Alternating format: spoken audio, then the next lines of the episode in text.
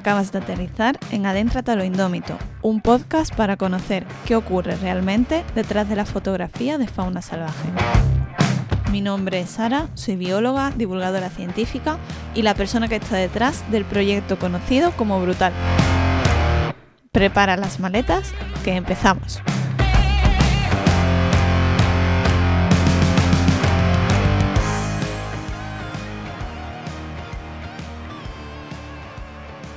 Oli, ¿qué tal ha ido ese mes? Venga, va, que ya queda menos, de verdad. Que, que, ya está aquí el verano, a la vuelta a la esquina, que se acaba la pandemia dentro de poco. Yo lo sé. En realidad todo esto lo estoy diciendo para convencerme a mí misma, pero bueno, vamos al lío y vamos al podcast. Hoy quiero hablaros de dos artículos que a muchos y muchas por aquí probablemente ya os suenen, porque se ha hablado de ellos en más de una formación de Brutal. El primero va sobre los Pokémon.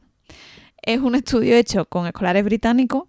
Eh, a cada escolar se le pidió que identificara 10 especies de animales y plantas y eh, 10 Pokémon. ¿Cuál fue el resultado? Pues probablemente lo que te estás imaginando. Los Pokémon, que pensemos que ni siquiera existen, aunque a muchos les gustaría, fueron mejor reconocidos hasta un 78% en los niños y niñas de 8 años que plantas que tienen en, en el jardín de su propia casa. Y yo ahora me pregunto, ¿no será que están mucho más tiempo viendo o poniendo su atención por algún motivo en esos Pokémon más que la naturaleza que tienen alrededor? Cuanto más al alcance tengan la información sobre la flora y la fauna, sobre todo más accesible, más divertida, que no sea un rollazo, y que realmente les resulte interesante, probablemente más aprenderán a reconocer esa fauna y esa flora, y por tanto a cuidarla. Esta reflexión la quiero unir al segundo artículo del que os quiero hablar, que es sobre un estudio que se hizo sobre el interés que generaban las especies que aparecían en un documental. Era el documental Planeta Tierra de la BBC y lo que hicieron fue analizar los datos, eh, la Big Data de Twitter y las búsquedas de Wikipedia tras la emisión del documental. Con esto querían buscar cuáles eran las especies o qué era la información que más le interesaba a las personas después de ver este documental. ¿Cuáles fueron las especies más buscadas? Pues no fueron ni las más peligrosas, ni las más raras, ni las que se parecían más a un peluchito y tenían ganas de abrazar.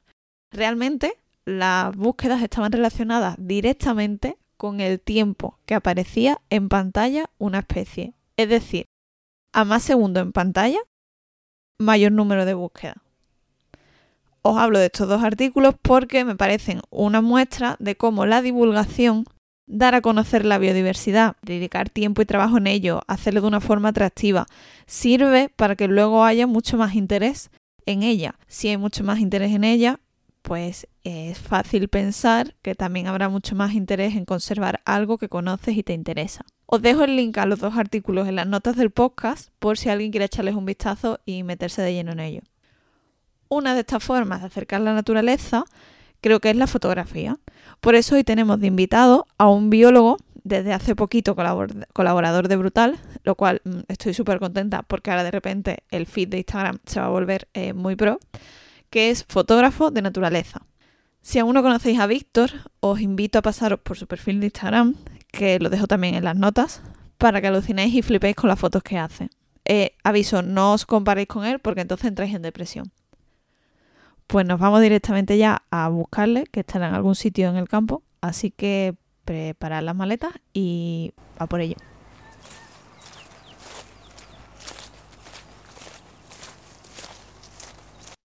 Hola Víctor, ¿qué tal? Hola Sara, ¿qué tal? Muy buenas.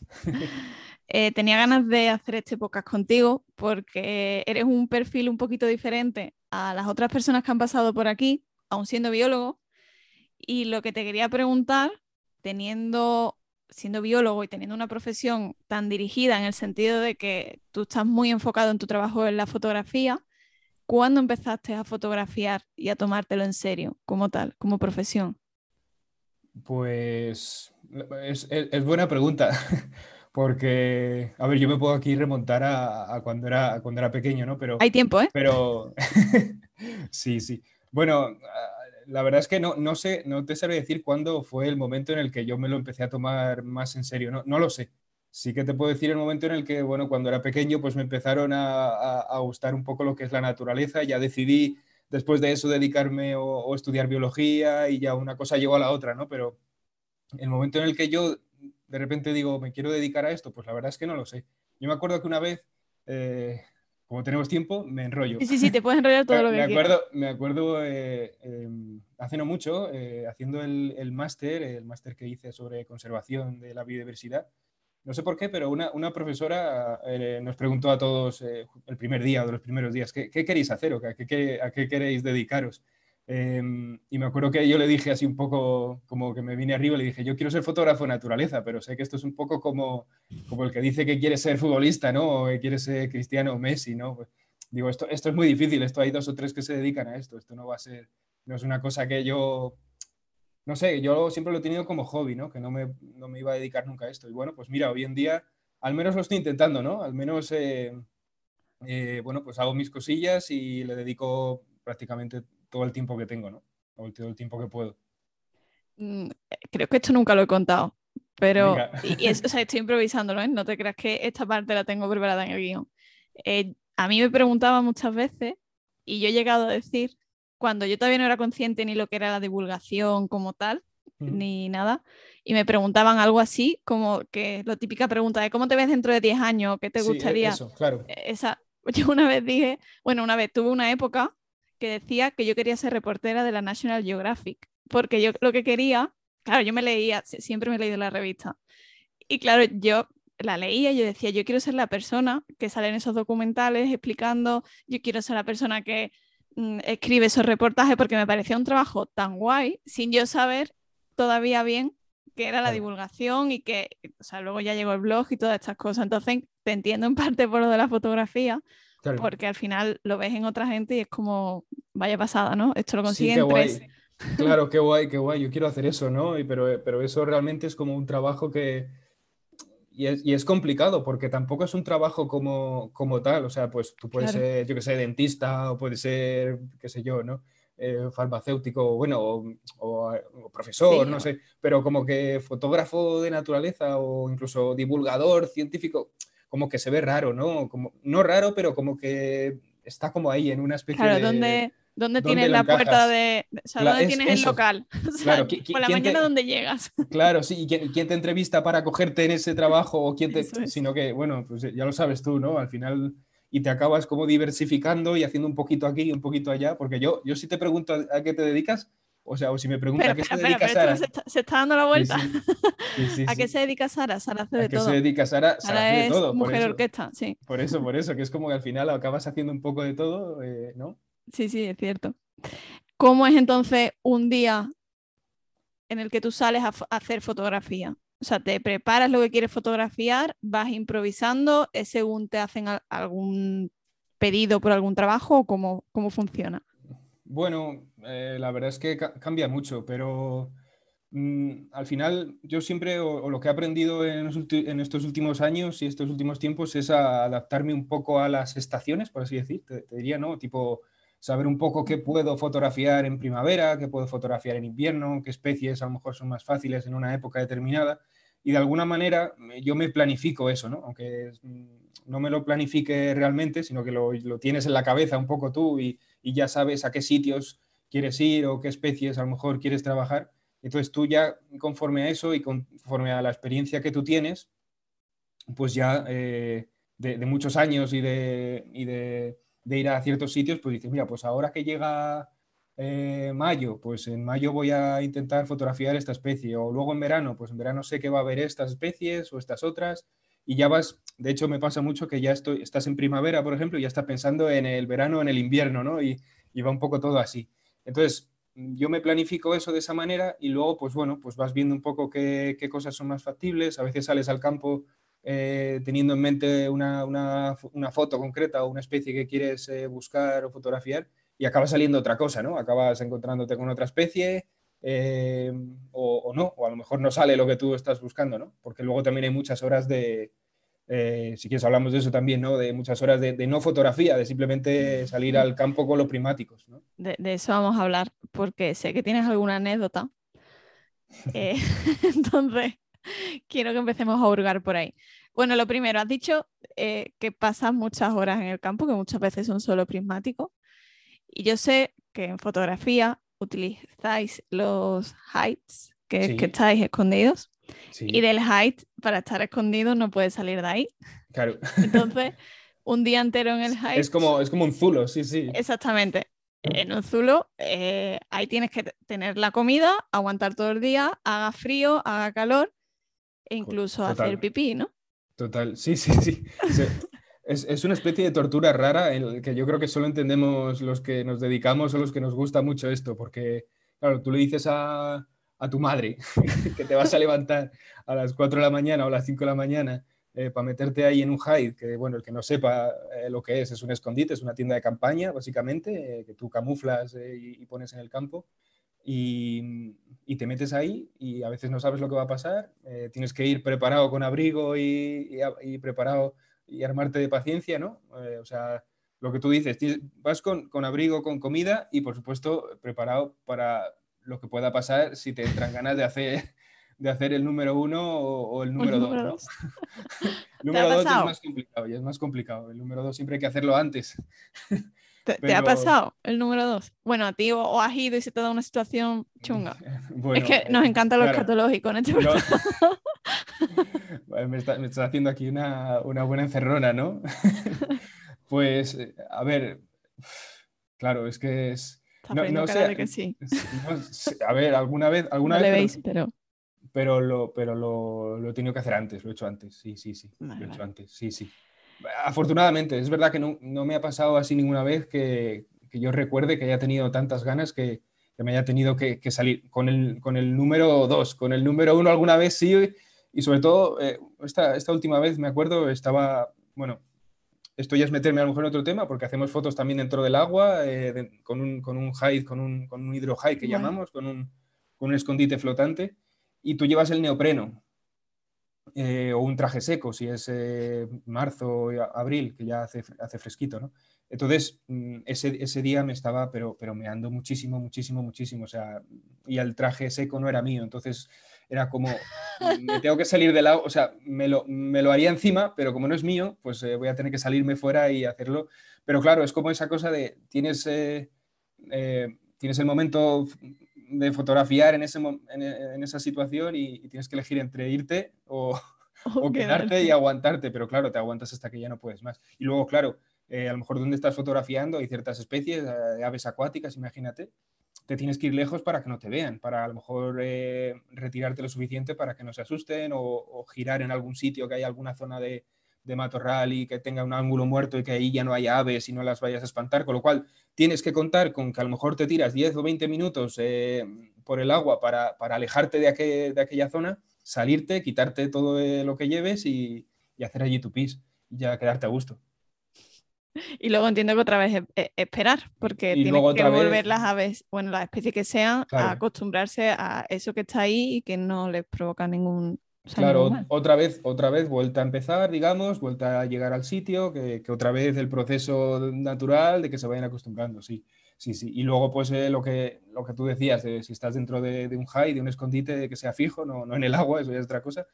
Em, pues sí, a veces lo que llevamos, que yo sé que tú quieres que, que hablemos de esto, es que a veces llevamos una botella, porque, bueno, nunca sabes lo que va a pasar y en la botella, pues bueno, pues puedes, sí, sobre todo si vas a hacer muchas horas, si vas a estar metido muchas horas dentro del escondite, tienes que llevar una botella porque si te entra ganas de hacer pis, pues por lo menos tener algún sitio donde puedas hacerlo, ¿no?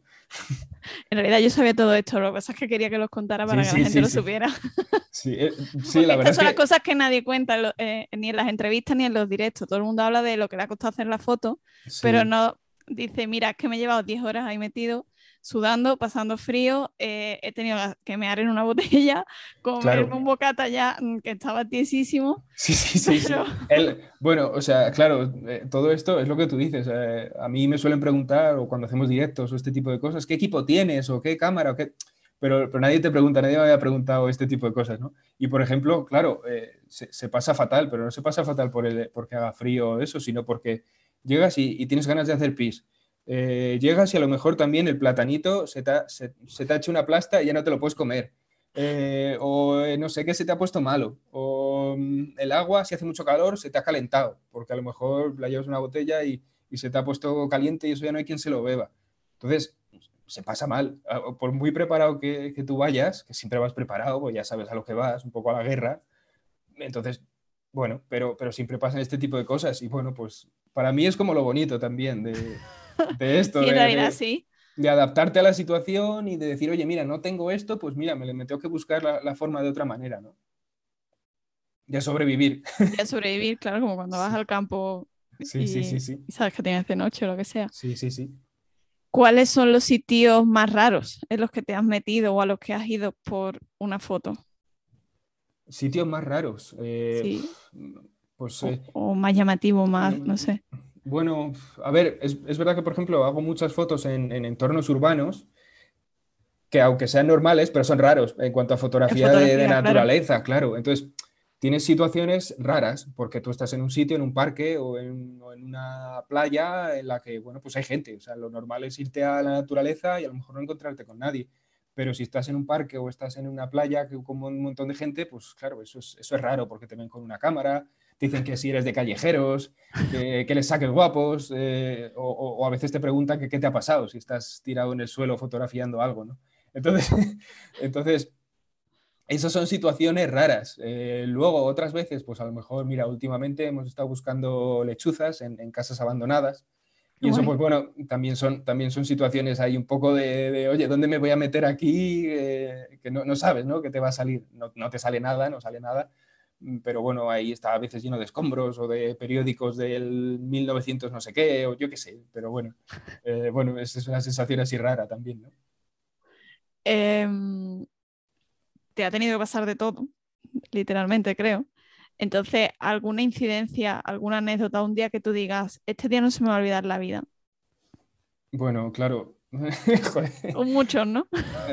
sí, bueno, cosas así pero en cuanto a, en cuanto buenas, malas, eh, me imagino que más bien tirando a malas, ¿no? no, hombre, porque algo que tú te acuerdes que, que diga, no se me va a olvidar.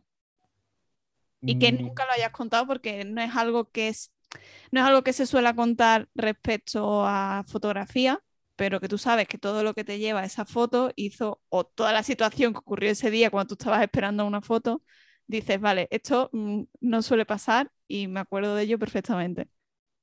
Es que, claro, me, vienen cosas un poco trágicas o, Venga, vale, o, sí, anecdóticas, no sé. es que hace, mira, me ha venido ahora así a la, a la, mente, no sé, igual no es un poco lo que me estás preguntando, pero, pero, pero como sé estás que, poniendo cara de que sé, sí. que, sé que quiere que saque chascarrillos, pues, pues te saco uno. Es que este, este, es, muy, este es muy mítico eh, y un poco avergonzante, porque es que... Perfecto, entonces. Sí, sí, sí, perfecto hace, hace ya bastantes años, hace ya bastantes años, en, fotografiando grullas por allí por Gallo Canta, eh, en, Teruel, en invierno. Em, iba, iba, con un amigo y bueno, tú sabes que para fotografiar muchas especies hay que ir, ir por la noche a las 6 de las 7 de la mañana cuando todavía no ha amanecido. Entonces no, no, conocíamos la zona, había que meterse en unos escondites y no conocíamos la zona. Eh, ya te digo, no se me va a olvidar nunca, porque es que em, la preparamos buena. No conocíamos muy bien la zona y íbamos iba con un amigo que tenía un, BMW ranchera bajito, o sea, eso no era un todoterreno ni nada, y se nos ocurrió meter el coche como por un camino eh, para acercar acercarnos lo máximo que podíamos al escondite y ya meternos allí, como muy cómodamente y muy chulos nosotros.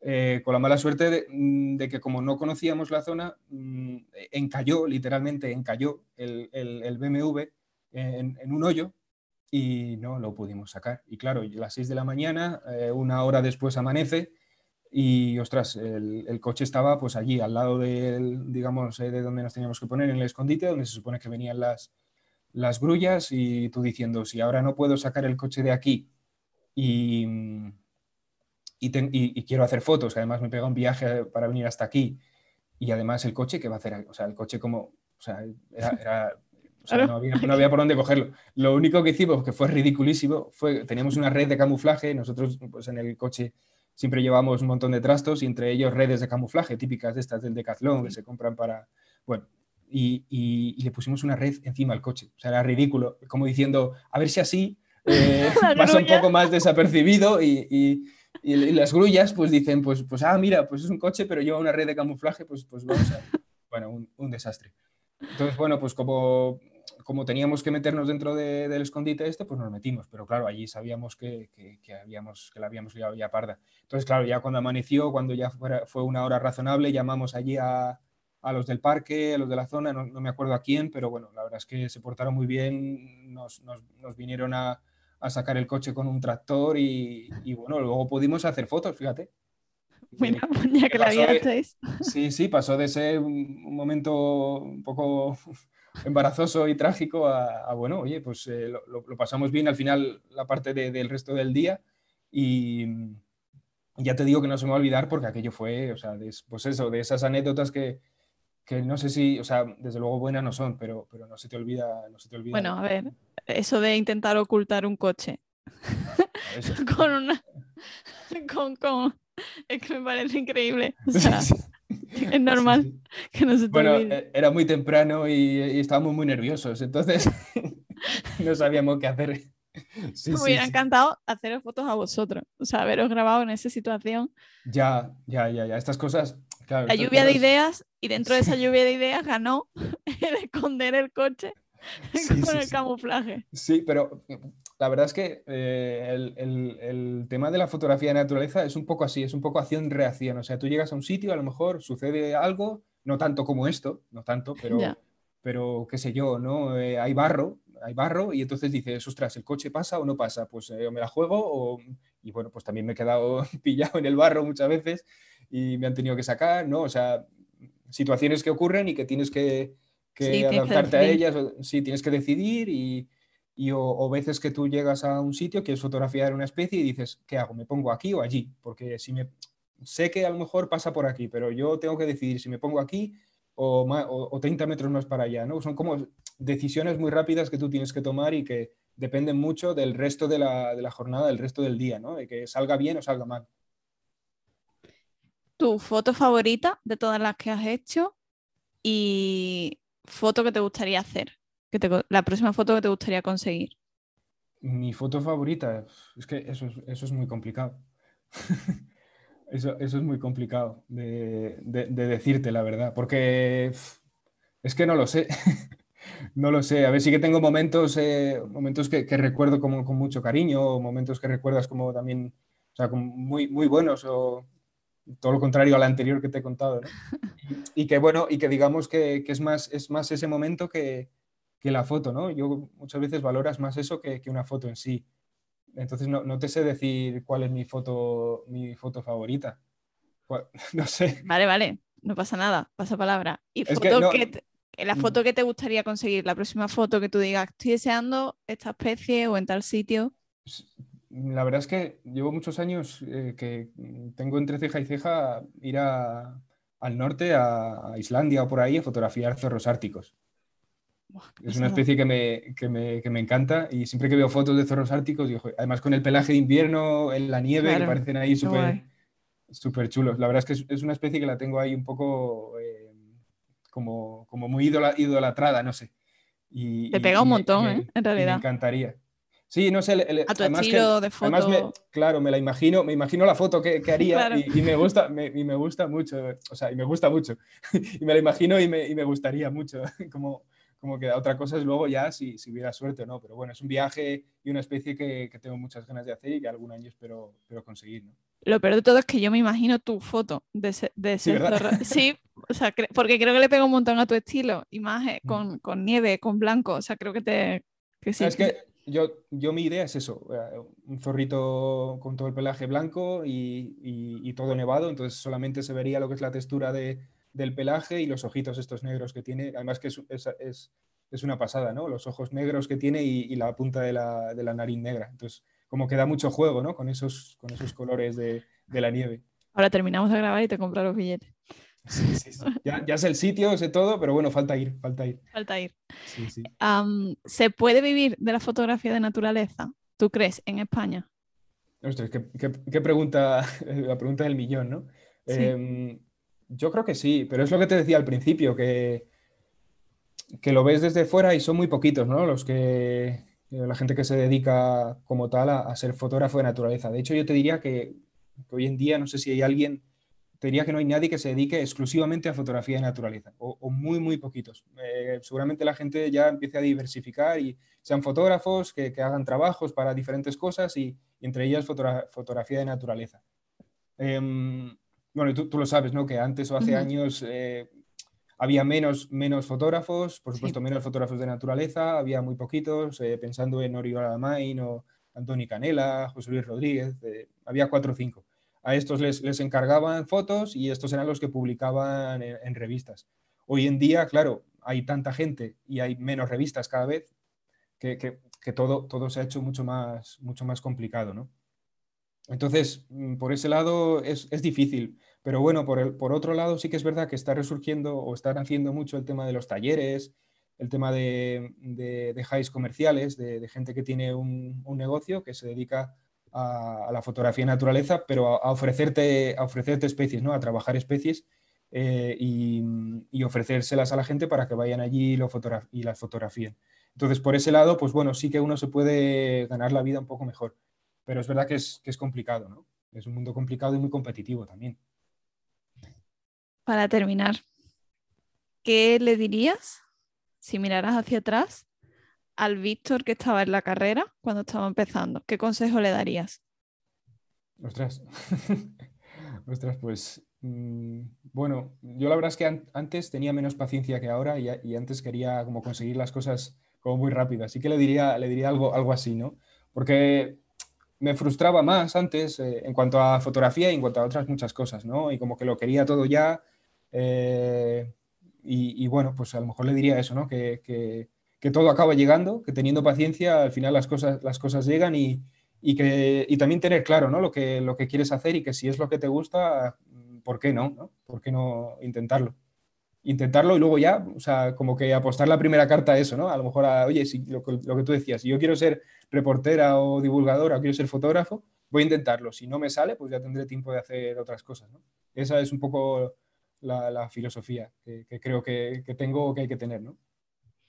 Pues Víctor, muchísimas gracias por haber estado este ratito aquí.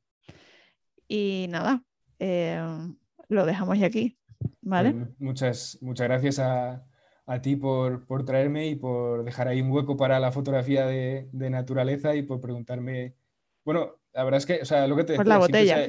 por la botella, siempre me da rabia porque siempre se preguntan por las mismas cosas y al final lo que hay detrás de, esas penurias que se pasan y esos preparativos que, también son lo chulo ¿no? de, la, de, la, fotografía, no solo, no, solo lo, que, lo que enseñas, porque tú ves las fotos, eh, los resultados, pero hay muchas horas detrás, hay muchos fracasos detrás y hay, y hay muchos pises en, botellas detrás, ¿vale? que nadie lo sepa. Así que nada, pues gracias por, por dedicarme este ratillo y, y, bueno, decirte que, soy muy fan de tus, de tus podcasts también, ¿eh? que, me los escucho siempre.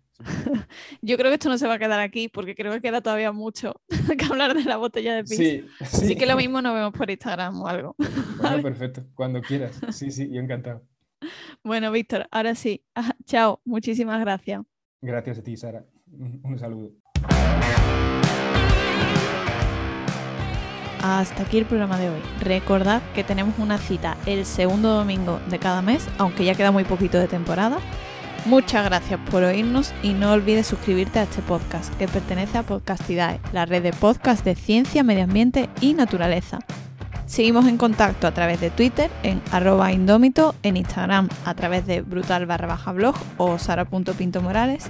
Y si te gusta el podcast y quieres apoyarlo de alguna forma, puedes invitarnos a un café. Os dejo el link en las notas también del podcast. Hoy os estoy dejando muchas cosas en las notas del podcast para que si os apetece, queréis apoyar esta creación de contenido, nos enviéis un eurito de café y con eso además conseguís más contenido específico exclusivo para que nos enviáis energía en forma de cafeína.